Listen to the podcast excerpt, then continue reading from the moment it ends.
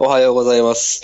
えー、この間、怪奇ラジオ聞いてたんですけど、なんか、アメコミの回だったかな。あの、北原さんが、ハンナバーベラが好きっていう話してて、実は僕も子供の頃ずっと、えっ、と、キッズステーションじゃないな。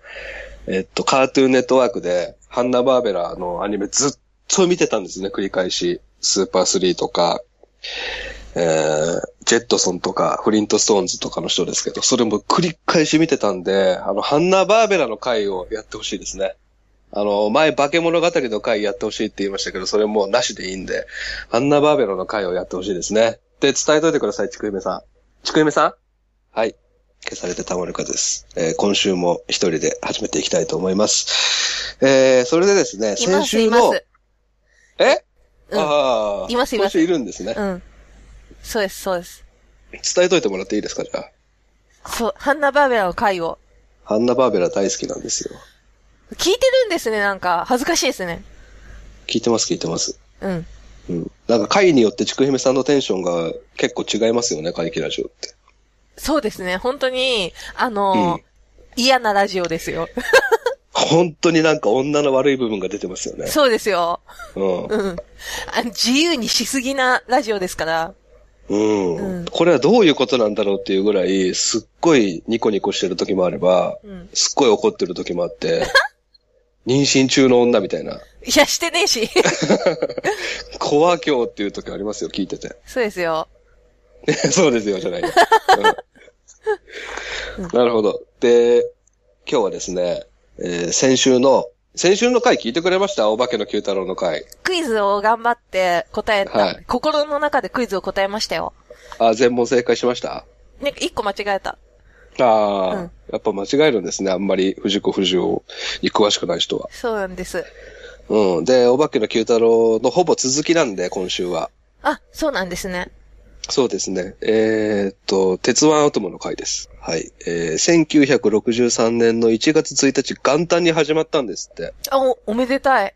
はい。で、3年後の1966年の12月31日に終わったんですって。すごいね、なんかね。いうん。や、スタッフ大変でしょうね。迷惑迷惑ですよねうん、迷惑で、迷惑迷惑。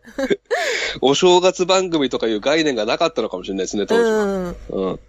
えー、でですね、鉄腕アトムは193話あるんですけど、うん。実は、えー、6話だったかな何話か今も見れない回が存在するんですね。へえ。はい。その中でも、えー、伝説の回って言われてる第34話、ミドロガ沼の回っていうのを今日やらせてもらいます。なんか気持ち悪いですね。ミドロガ沼ですからね。うん。うん。ミドロガ沼っていうステージが確か確かスーパーファミコンのドンキーコングにあるんですけど、うん。こっから来てるかもしれないですね。調べてないけど。え、深い沼みたいなやつ？うんかな。怖い怖い。京都になんかそういうのありますよね。あ、そうなんですか？うん。A さんの？A さんの、A さんの。A さんでおなじみの。うん。えー、でですね、この回は8月20日、63年の8月20日の回ですけど、あらすじを言わせてもらうと、はい。えー、ミドロガ沼っていう沼がありまして、そこには知性を持ったでっかいトカゲが住んでるんですね。うん。で、えー、そのトカゲが知性を持ちすぎて、まあ、人間を奴隷にし始めたと。すごい。はい。まあ、おそらく二足歩行でしょうね。うん。そんなやついたな、ドンキーコングに。あとはスワンプシングじゃない？スワンプシンな、グ。な、なにそれ？あ、アスワンプってメコ沼ですよ？ミ、。アメコミで。あ、いるんですか？うん。なんか、この間北川さんが喋ってたやつ。それですね。うん。そうだ。沼に住んでるトカゲって、やっぱあるんでしょうね、コンセプト。世界中の共通認識であるんでしょうね。うん。沼に住んでるといえば二足歩行のでっけえ鎧着てるトカゲみたいなイメージでしょ。ねえ全然わかんないけどね、その、俺らにはね。うん。で、その人間を奴隷にし始めたんで、うんお茶の水博士とアトムがそこに止めに行ったと。うん。で、アトムはまあ軽くワンパンで倒すんですけど、そうなんだ。そのトカゲが最後に言った言葉が、うん。いずれ人類も滅びるだろう。うっって言って死んだんです嫌なこと言う。よ。はい。ちょっと深いことを言うんですよ。うんまあこれは大人が見ると考えさせられるセリフなんですが、えー、結局滅んでしまったのはこの第34話のフィルムだったと。そうか。そうなんです。ここからフィルムが行方不明になりまして、うん。えー再放送はそれからされなかったと。うんうん。つまり33話の次が35話になってるんですけど、うん。えー、数話だけあった外注作品の一つなんですよ。外注作品っていうのは、うん。あれですね、虫プロスタジオが作ってるんですけど、他のスタジオにお願いした作品で、えー、これはなぜかっていうと、さっき8月20日オンエアって言いましたけど、虫プロが夏休み取りたいよってなったんですね。そういう、そこなんだ。もう働き詰めで、うん。クオリティも高いので。で、ちょっとそれでもいい加減な、どこかわかんないスタジオには頼めないじゃないですか。うん。なので、あのースタジオゼロっていうところに、手塚先生がアトムを一本任せたいんだけどって言ったんですね。うん。で、そのスタジオゼロっていうのは、ご存知ですかね？知れません。僕も知りませんでした。えー1963年に創設されたう、ん。つまり、アトムが始まった年に創設されたほやほやの、古いんだ、今にしてみれば。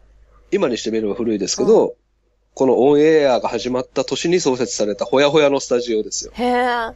なぜこんな、ポットでのスタジオに任せたのかと言いますと、うん。えーたった7人でやってるスタジオなんですが。えー代表の鈴木真一さんという方と、うんえー他のメンバーがですね、石ノ森章太郎、うん。えー角田二郎兄弟、うん。それから赤塚不二夫の二人、あ、違う、えー藤子不二雄の二人、うん。それから赤塚不二夫。うん。つまり、時和荘メンバーが立ち上げたスタジオだったんです、ね。そうなんだ。うん。で、この時和荘メンバーの皆さんは、えーあの虫プロ手塚治虫先生の虫プロのようになろうっていうスローガンのもとに立ち上がったスタジオだと。へえ。はい。ちなみに中野のボクシングスタジ、ボクシングジムを、ボロボロのジムを買い取って始めたらしいですけど。なんでボクシングジム？安かったんじゃないですか？アクセスもいいし。あの、居抜きってやつだね。ああ、そうですね。居抜きっていうのはでもそのままスタジ始めなきゃいけないんじゃないですか？そうか。うん。誰もボクシングしなそうだけどね。カラオケま招き猫がよくやってるでしょ、それ。うん、やってる。うん。え、か、招き猫は地方にしかないやつだよ。そう。うん潰れたカラオケ屋をそこ買い取るんですよね。そうそう。うんで、このスタジオゼロの社長は、あの、網だくじで決めた。そのぐらいラフなスタジオなんですけど。マジか。で、えー、まあ、時はそうメンバーに仕事をあげたかったんでしょうね。うん。うん、まあ、腕はしっかりしてますし。うん。でも、この時はそうメンバーは、あの、アニメを始めたのはここが初めてなので、右も左もわかんないわけですよ。ああ、ただ一流の漫画家であることは間違いないんですけどそうで。すね。えーで、あの、手塚神からの依頼だということで、あの手塚神からの依頼ということでみんな震え上がるんですけど、まあ技術がないから、うん。まあ頑張るんですけど、徹夜で。うん。あのー、おのおの売れっ子漫画家なので、その締め切りを遅らせて、そっちのアニメに集中するぐらい頑張るんですよ。偉い。うん。偉いですか？うん。だって自分の金にはなんないってことでしょ？ちくゆめさんって締め切り守んないタイプですか？一回も落としたことがないタイプで。ああ、すごい。締め切りはちゃんとするんですね。でも逆に、うん。逆にじゃねえや。あれ、えっと、先月ほら、私本当に具合悪くなって消されてたまるか落としたじゃないですか。本当なんですか、それ？本当それで、あれ、あれで、マジうんで、締め切りもちょっと、は、生まれて初めてあそこのところで締め切り、やっちゃいましたね。ああ、ジンマシンの写メとか送った方がいいんじゃないですか、担当の人に。でも多分実績があるから今まで落としてない。うん。うん、だから10年以上信頼はあると思う。本当だっていうことはわかると思ああ、なるほどう。ね。うん。やっぱ締め切り守んないやつ嫌われるって言いますもんね。うんちょっと早く言ってんじゃないのそもそも向こうも。いやもう、その、早く言ってんのもバレてくるから、長年やってると。うんうんうん。うあん。本当にここがやばいよっていうのはちゃんと言いますよ。あ、守んないやつには言うかもしれないですね。ちょっと早めに。うん。うんうん。で、まあそのアニメの納期は過ぎちゃうんですけど、はい。えー、まあギリギリのギリギリで完成するんですね。うん。で、完成したので、手塚先生とか、えー、ムシプロのスタッフさん、偉いスタッフさんとかも呼んで、えー、スタジオゼロでですね、試写するんですけど、うん。このミドロガ沼の回30分が、もう延々終わらないんですね。どういうこと？えー、後に地獄の30分だとみんな語ってるんですけど。こう、出来があまりにもひどいんですよ。客観的に見ても主観的に見ても。どういうこと？どういうこと？ドイヒーなんですよ。ドイヒー。あのーまあ、僕もこの後画像を見て笑いましたけど、あのーアトムの顔がどう考えても石ノ森章太郎が描いたアトムだし、あ別のカット、そ空飛んでるカットは、F 先生が書いてるアトムってもうわかるんですよ。またそういうやつだ、この間に続き。みんなで頑張ったやつ。全く一緒なんですけど、A 先生の線の太いああ。怪物くんみたいなアトムだったり、うん。もうそれしか書けねえのかよ、こいつらっていう、えー、角田先生もそうですし、うん。えー、で、先週言いました、九太郎はですね、キャラクターごとに分担してたんですよ。うん。キュキューちゃんは F 先生が書く、うん。翔ちゃんは A 先生が書く、ゴジラは角田先生が書くみたいに、キャラクター分担されてたんで、まだ途中で顔が変わるってことはなかったんですよ。うん。これはなぜかっていうと、この失敗があったからですね。この翌年にキューちゃん始まったので、それをやればよかったんですけど、カットごとに、えー最初の5分お前みたいな感じでやっちゃったんで、すごいね。途中で、うん、顔がめちゃくちゃ何回も何回も変わるんですよ。カオスになりますね。子供怖かったでしょうね、この時は。何を見せされてるんだっていうう。ん。な、誰が何なんだみたいなね。そうそう、ちょ、ちょっとだけ違うっていう、アクサダイレクトの堤真一みたいな、ちょっとだけ違うぞ、これって。あれね、確かにちょっとだけ違う。うんあっちの方がイケメンじゃねえかと思うんですけど、俺。あと、あんなに似てたら、他の、うんね芸能活動どうするんだっていうね。多分、だってあれ、あれ役者さんなんですけど、実は全然顔違うらしいですよ。そうなんだ。似せてるんだ。堤真一に似せるメイクをザワチンがやってるんですって。へえ。そうそうそそんなところでもザワチンは活躍するんだ。う。小銭稼いでますね。うん。でですね、えー、30分終わった時に、はい、以上ですってなった時に、手塚先生の言葉を待つじゃないですか、みんな。うん。この時もう、シーンってしてるんです怖い怖い。よ。うん。で、ワンテンポ置いて、うんいいんじゃないですかね。これでって言って、手塚先生はパタンと出ていったと。うん。めっちゃ手塚おこなんですよ。そうなんだ。はい。手塚おこ。で、えー、アニメーターの集まりじゃないです、じゃないじゃないですか。あれは漫画家の集まりですから、これは当然の結果なんですよって後で語ってるんですけど、うん。まあ、えー、手塚先生が依頼したんですけど、まあ、こうなることは当然ですよねって自分でも分かってたと。そうだよね。だって漫画家って個性出しちゃうからね。うん。似せれる漫画家さんとかすごいなと思いますよね。いろんなタッチで描けたり。えっ、と、あれでしょ？あの、誰だっけ？手塚治虫の真似してる人。えっ、と。ああ、えっ、と、田中圭一さん？そうそう、とか。うんうんなんか、シン・ゴジラの時も、いろんな漫画家さんのキャラクターで描いてる人いましたけどね。うんで、えー、なんか iOS 10にアップグレードしました？うんうん。なあ、しどうだろう。してんのかな？適当に押してるけど。あれ、あの写真、カメラロールでうん。顔認識するんですよ、写真一覧から。ああ、してるしてる。じゃあ。はいはいはい。ぼ僕の写真だけをギュッと集めたり、友達の写真だけをギュッと集めたりするんですけど、うん。あの機能怖いっすよね。なんかしかもよくわかんないおっさんとかも認識したりする。あ、そうそうそうそうそう。う。うん。お俺と友達と、その後ろに座ってた関係ないおっさんがいるんですけど、そのおっさんの写真をギュッと集めるんですよ。うん誰だうん。あれやめてほしいんですあけどね。やめてほしい。うん。うん。認識しすぎですけどね。うん。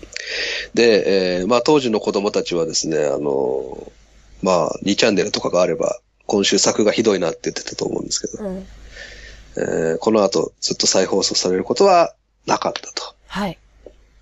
で、なんでこうなったかっていうと、フィルムが紛失したのか、えーこの出来がひどいっていうことで、この当事者の誰かが焼き捨てたんじゃないかっていう説もあるし、うんうん。どっちなんだろうって都市伝説的に広まってるんですけど、えーまあこの F のアトムとか、うん石ノ森章太郎先生が書いたアトムっていうことで、逆に、こう、ミドロガ沼を見たい人たちが増えたんですね。うん、そうでしょうね。うん。どんなやつなんだろうとファンたちがね、見たいじゃないですか。うん。で、えー2002年に DVD ボックスが発売されるんですけど、うん。なんとそこにはミドルガ沼の回が収録されていたと。へえ。はい、これはなぜかと言いますとですね、えーアメリカでも放送されてたんですけど、アトムは。うんうん。アメリカのテープが残ってたんですね。あ、そっちなんだ。はい。そっちのマスターテープを、まあ、買い取ってっていうことなんですけど、うんでもあっちでは、あの、英語で放送されてるので、吹き替えで。うん。つまり、えー映像はアメリカからもらって、うん。音声テープは虫プロに残ってたので、それをミックスさせて、うん DVD に収録するっていう形で。はい。で、それもですね、39年ぶりに見つかったっていうことで NHK の、NHK で放送されて話題になったと。うん。はい。で、えー、最後にですね、スタジオゼロはあの後どうなったのかっていうことなんですけど、はい。えー、大貧縮を買ったあの回ですけど、当時は7人だった社員がですね、100人に増えた。すごい。はい。えー、栄えました。うんあの後、パーマンのアニメやったり、うん怪物くんのアニメをやったり、赤塚先生のおそ松くんをやったりと。うん。えースタジオゼロの作品はまあ、ポンポンポンとヒットしていくわけなんですよ。で、逸話がありまして、えーそのビル、新宿のビルにさ最終的には移るんですけど、うん。えー藤子不二雄先生の藤子スタジオっていうのがあるんですけど、うん。そのビルの中に。で、はい隣、隣には赤塚不二夫先生の藤尾プロっていうのがあるんですよ。うん。で、赤塚不二夫先生全然仕事せずに、あの、銀玉鉄砲にハマって、友達呼んで、銀玉鉄砲で、わーやべ、痛い痛い痛いみたいなのを毎日やってたんです。ええ。そしたら、隣のスタジオで真面目に作業してる藤本先生が、うるさいっつって、切れたんですって。うん。で、みんなが言ってるのは、藤本先生が切れたのは、後にも先にもあれだけだった。温厚でおなじみなんで。うん。どんだけうるさかったんだろうね。なんかよく言いますもんね。タモリさん呼んで裸で抱き合ってたとか。うん。よくあの人、うんめちゃくちゃな逸話がね、あるから。ありますからね。っていうことですよ。うん。まあだから、話の流れとしてはもう先週とほぼ一緒ですね。あのキャラクターがみんなで分担して。ああ、そういうやつですよね。えーで、最終的に最近復活したっていうう、んうん。うん問題が解決して。面白いね。そうやってみんなで書ける時代っていうの？あ、なんか青春ですよね。ね、青春です。時はそうのし青春とかなんかあるじゃないですか。はい、あります。ね。それでもそういう感じですよね。ちょっと、文化祭っぽいですよね。うん。文化祭って楽しくないですか、超。楽しい。うんで文化祭の前日が楽しいんですけどね。準備の時。はい、準備の時。なんか私、延々、延々タロット占いさせられて、え、当時からそうだったんですか？そう、結果一日放金されましたね。当時から毛布かぶってたんですか？ちょっとね、似たところが。へえ、占い、教室ちょっと暗い感じで？そへえ、面白そう。う。いっつもサボってたのに文化祭だけ超出る羽目になりましたもんだから。おー。うん。え、それやりましょうよ。え、何？言うどれを？え？ちくいべの占い。ああ、で、できるんですかね？ネットラジオで。うん。公開収録で。ああ、いいっすよ。うん。やりましょう。お金取ってね。お金取ってね。うんね。っていう感じですよ。はい。今日はあれなんですけど、今日からイヤホンマイクにしたんですけど、僕。うん。どうですかね？あんまり変わんないですよ。あ、本当ですか？うん。まあ、聞いてみないとわかんないですね。うん、あのー、取れてるやつと全然違うかもしれないですね。そうですね。今までと全然違ったらすいません。大丈夫です。あの、なんとかします。はーい。うん。じゃあ、今週も行ってらっしゃいませ。いってらっしゃいませ。